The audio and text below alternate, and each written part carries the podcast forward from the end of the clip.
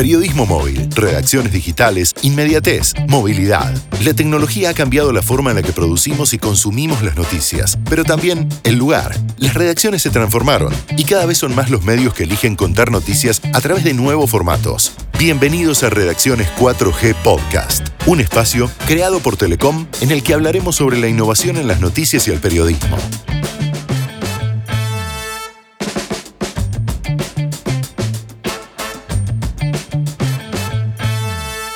Bienvenidos a un nuevo episodio de Redacciones 4G Podcast. Mi nombre es Eduardo Aguirre. Y yo soy Irina Sternik. ¿Cómo andan? En este capítulo hablaremos de redes sociales en los medios, una especie de satélite de las buenas y malas prácticas periodísticas de esta era. Hoy las redes sociales son inseparables de los medios. Forman parte de su estrategia y generan tráfico hacia sus sitios web. Pero las redes son mucho más que conductos de tráfico. Son canales de generación de contenido propio. Exacto, como dice Vicente Ferrer, periodista español y ex jefe de contenidos en Vice Media. Las redes sociales son una plataforma de creación propia de contenidos. Las redes sociales eh, han tenido un impacto gigantesco en los medios de comunicación hasta el punto de que al principio se, han concebido como una plataforma donde tú puedes poner tus eh, donde tú puedes dar plataforma de distribución a los contenidos que tú creas en tu propia web en tu, en tu propio medio pero se han convertido en un digamos en una plot, plataforma propia de contenidos y creación de contenidos entonces eh, eso significa que ahora mismo la creación de contenidos es, es tan importante o casi tan importante en tu propia web en tu propio medio de comunicación como en los eh, como en las redes sociales en las que, en las que tú estás eh, participando. Hace solo 10 años que los medios comenzaron tímidamente a incorporar redes sociales. Claro que primero fue Facebook y después Twitter, Instagram y hoy TikTok. Haciendo un poco de archivo, vemos que en Argentina Infobae fue el primer medio en tener cuenta de Facebook en el 2008. Le siguieron La Voz del Interior y La Nación en el 2009 y Clarín y La Capital de Rosario en el mismo año. Y Página 12 en 2014.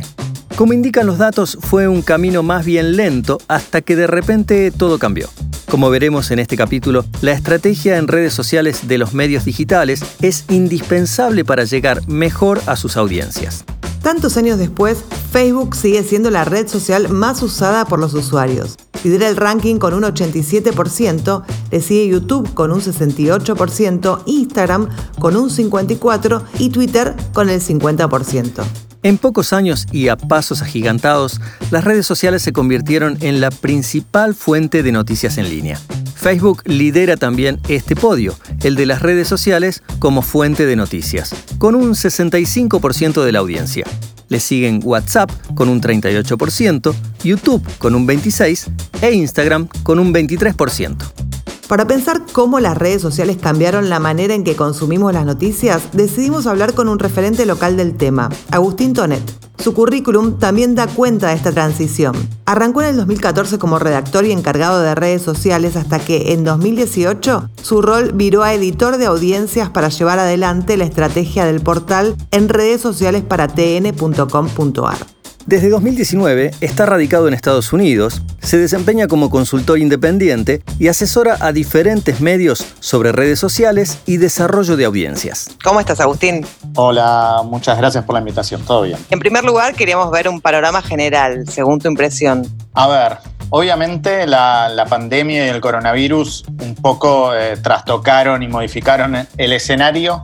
Es verdad que ya en el último año, en, en los últimos dos años diría, em, se puede ver en base un poco también al, informe del Reuters Institute, em, las redes sociales como que eh, se amesetó el, el, uso ¿no? para consumir noticias. Si se veía en el, en el último reporte que salió en mayo, si no me equivoco, eh, más o menos el, el, uso promedio está alrededor del 70% por parte de los usuarios en Argentina. Algo parecido pasa en el mundo, pero en Argentina es bastante estable lo que viene sucediendo en los últimos años. Em, entonces, en ese sentido, si bien eh, la pandemia obviamente hizo que el consumo aumente, hay un amesetamiento, como les decía, que lo que generó es que se frene el crecimiento que llevaba unos cinco años, que más o menos desde 2014 venía siendo una curva ascendente completamente, ¿no? Eh, el tráfico que derivaban las redes sociales para los medios y para los sitios de noticias de los medios eh, era cada vez mayor y eso obviamente generó que los medios busquen aumentar el tráfico desde las plataformas sociales. Hace dos años, como les contaba, esto se empezó a, desacelerar y ese foco también y esa, esa prioridad que tenían las redes sociales empezó a eh, no ser tan no ser tan clara y entonces en ese sentido se empezó a emparejar con eh, los contenidos optimizados para buscadores, lo que es el SEO y en el último tiempo el auge de los newsletters y de los podcasts. ¿no? Entonces, en ese sentido, hoy por hoy, eh, abunda mucho la publicación de contenido en formato de, link para traccionar tráfico a los sitios, ¿no? Es la principal herramienta que tienen las redes sociales de, los medios digitales, de los medios en, general. Y después, en la medida que la estructura lo permite, últimamente, obviamente, el video es como el segundo elemento fundamental para poder en ese sentido llegar a audiencias que no los conocen y tratar de que esos contenidos se distribuyan de una manera superior a lo mejor lo que lo pueden hacer las, las notas que se comparten de formato link. Agus, por lo que decís, en un principio, hace algunos años, tal vez cuando vos desarrollaste todos los canales de comunicación, por ejemplo en TN, en redes sociales, eh, se veía las redes justamente como un aliado de los medios para buscar mayor eh, capilaridad con los contenidos del medio. Hoy se han convertido más en una competencia. A ver, sí, absolutamente. No solo desde el lado del consumo, sino también a un nivel mucho más editorial y, y si se quiere, político-económico de parte de los medios, ¿no? Que ven que ese espacio en donde antes eh, era una fuente de tráfico y de relación con su audiencia cada vez está más intermediada y los algoritmos ahora, ya en los últimos años, y Facebook en ese sentido es como el principal jugador, son cada vez más reticentes a que las audiencias se informen directamente a través de los posteos que los medios están publicando. Entonces, en ese sentido, ya hay como unos roces mayores entre los medios y las plataformas sociales y se ve justamente a las plataformas sociales como una competencia más respecto a captar la atención o el tiempo de atención de los usuarios en Internet. ¿Se está produciendo contenido específico, por ejemplo, para Instagram, para IGTV, para YouTube o para TikTok? Sí, siempre y cuando la estructura de los medios lo permita.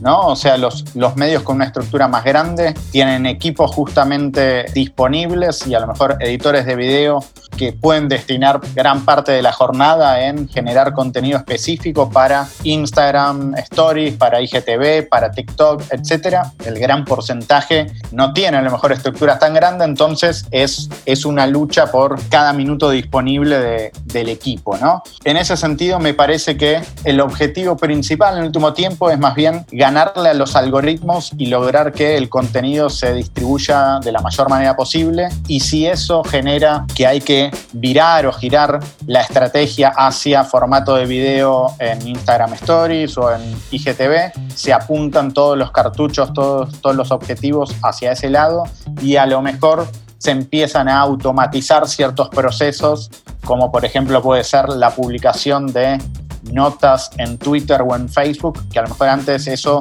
lo hacía un, periodista o un, editor de, redes sociales y hoy por hoy a lo mejor esos procesos se automatizan y se empieza a focalizar en la generación de video en un formato vertical, que obviamente es el que, el que más creció en los últimos años. ¿Qué crees que debería hacer hoy por hoy un medio de comunicación en cada una de las redes sociales? Hoy en esa posición, ¿cómo enfocarías la estrategia? Es clave y es, un, y es algo que yo cada vez que, que trabajo con, con, medios de Latinoamérica lo, lo hablo desde el principio, que cada medio tenga en claro cuál es el objetivo. ¿No? general que tiene ese medio. Entonces, a partir de eso, se van a poder empezar a diagramar ciertos patrones de trabajo. Pensar y, tener en cuenta que no todo el contenido se tiene que compartir de la misma manera en cada plataforma. ¿no? Entonces, en ese sentido, yo creo que hay que focalizar cierto tipo de audiencia que es como la más importante según cada red social. ¿no? Entonces, en ese sentido, sabemos que Instagram tiene una audiencia más joven que a lo mejor que Facebook, por ejemplo y en donde obviamente lo audiovisual es fundamental. Entonces ahí tanto, tanto fotos como videos son un elemento clave para poder contar las historias o la información que uno tiene en su sitio, por ejemplo. ¿no?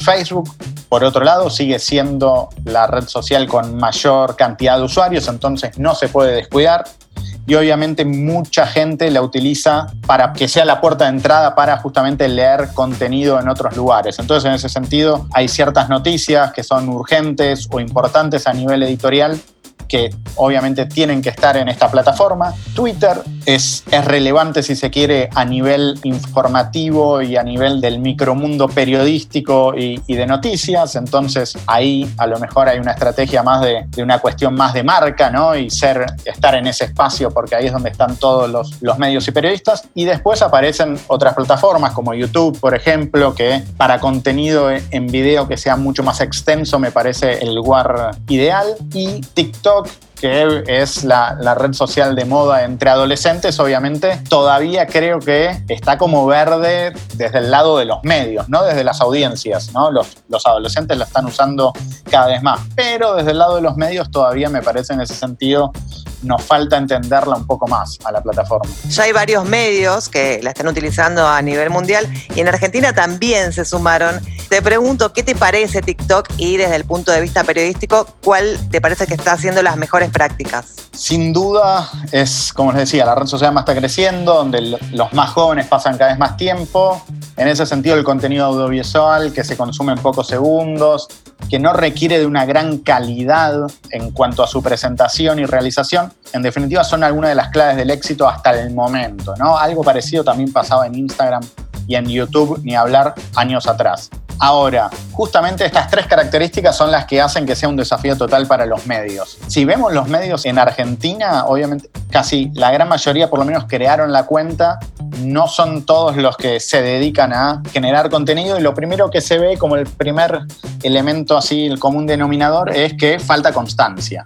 Son pocos los que tienen estructura y decisión editorial para generar contenidos para esta red social eh, y eso se, se, nota cuando a lo mejor uno hace como un scroll rápido en, en, los perfiles de los medios en TikTok, de los medios argentinos, y ve que a lo mejor aparece algo de hace una semana y después salta el siguiente posteo anterior hace tres meses. En Argentina, La Nación y el 13 me parece son los dos medios que más lo están trabajando. El 13 apunta más a un contenido relacionado a su programación, ¿no? Y entonces todo está relacionado a su programas y cosas que suceden en, sus programas. Y La Nación, por, por, su lado, por su parte, es como si se quiere el que lo está, está tratando de hacer algo distinto con una presentadora que sumaron en, el último tiempo que cuenta o resume algunas noticias en, en, pocos segundos. En algunos casos son noticias realmente relevantes, ya sea para, para un público joven como para, para el público en general, un problema que suele suceder cuando se le habla a los jóvenes es escaparle a los temas serios o a los temas de, de coyuntura política, económica, social. Se suele relacionar el contenido para jóvenes con entretenimiento. Hay noticias que son relevantes para la agenda pública, ya sea de, adultos como de jóvenes, y que a lo mejor a veces falta una vuelta de tuerca más para poder contarlo en un formato y de una, y de una manera atractiva para la plataforma esta en particular. Si pensamos afuera, en el exterior, pasa lo mismo. Si vemos la cuenta del Washington Post, vamos a ver que es una cuenta más que es más de entretenimiento y, si, y hasta de humor, diría, en, algún aspecto. Otra cuenta puede ser la de Brut, un medio francés orientado al video, que a lo mejor lo que hace es replicar o tratar de adaptar los videos que están haciendo para, para Instagram o para Facebook y los trata de adaptar y reempaquetar para, para TikTok, pero todavía está faltando un poquito entenderlo y romperse un poco más la cabeza para ofrecer contenidos relevantes y en el formato eh, que, ofrece TikTok. Tengo un plantel de unas 20 personas que tengo que reasignar recursos y no sé muy bien si esas tres personas que tengo trabajando en redes sociales las reasigno potencio la producción de contenido o por el contrario trato de darle más recursos a ellos para que tengamos más presencia en las redes. La clave es cuál es el valor agregado que ofrecen.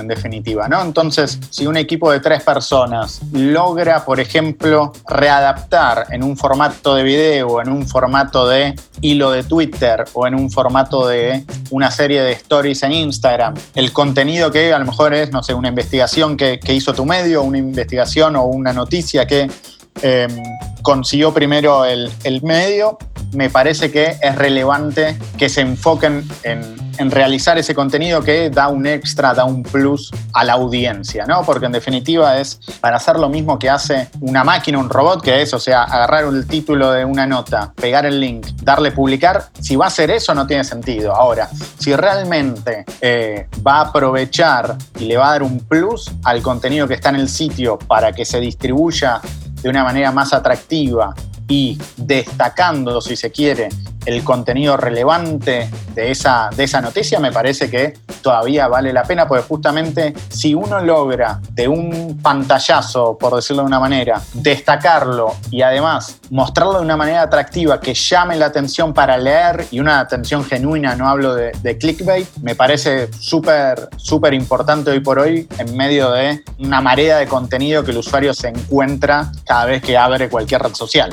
¿Cuáles eh, son tus medios referentes en materia de manejo de redes sociales? Y también, ¿qué buenas prácticas le darías a, los medios de todo el país en materia de redes sociales? Arranco con, medios de, de afuera. The Economist, Financial Times, son dos medios que, si bien están apuntando a la pata más económica y una información más dura, me parece que hacen un trabajo en redes sociales muy interesante y en donde justamente esto que hablamos, ¿no? Readaptan y ofrecen un plus a la hora de compartir el contenido pensando en, su audiencia. Después no nos sorprende a nadie, BBC, New York Times, Wall Street Journal, Washington Post, son algunos de los medios tradicionales que trabajan muy bien sus redes. Lo nombraba antes, Brut, es un medio francés enfocado en el video, que lo trabaja muy bien. Después ya algo un poquito más distinto, o sea, saliendo de, los grandes medios, muy interesante destacar dos medios, uno de México que es Pictoline y El Surtidor de Paraguay, que trabajan ellos con gráficos explicativos, ¿no? Y o sea, hay más eh, el, dibujo, en definitiva, para poder contar y explicar alguna, alguna noticia o eh, alguna situación que esté pasando.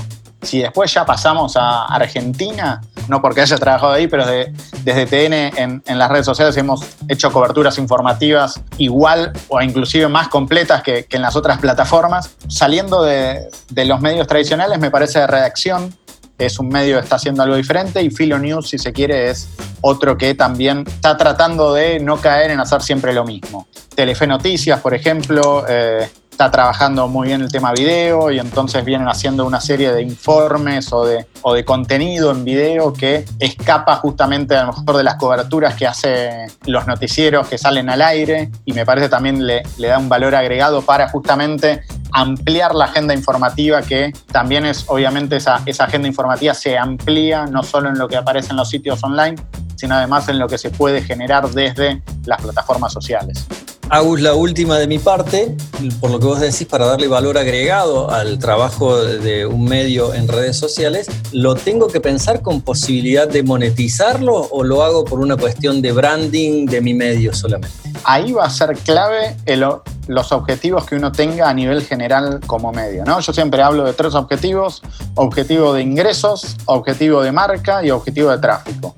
Siempre va a haber alguno que va a tener eh, se va a imponer por sobre el resto. ¿no? Entonces, si uno, por, el, por la situación actual y demás, prioriza el objetivo de, ingresos y va a ser clave monetizarlo, ¿no? Y eso va a generar que haya que tener ciertas características el contenido que se produce, ¿no? Estamos hablando de a lo mejor videos más largos porque Facebook o YouTube te piden que haya un mínimo de tiempo para poder poner publicidad en el medio, pero después también puede haber, a lo mejor en un, en un comienzo, uno quiere tener un objetivo de marca y entonces es que se asocie a la marca, al medio que uno tiene, como el medio que te resume de la mejor manera lo que pasó durante el día en un video de un minuto, por ejemplo, ¿no? A través de Instagram Stories o a través de IGTV. Ahí el objetivo de marca va a estar apuntado justamente a la calidad y después, si no, también puede ser un tercer aspecto, el objetivo de tráfico o de, o de reproducciones, en el caso de video específico,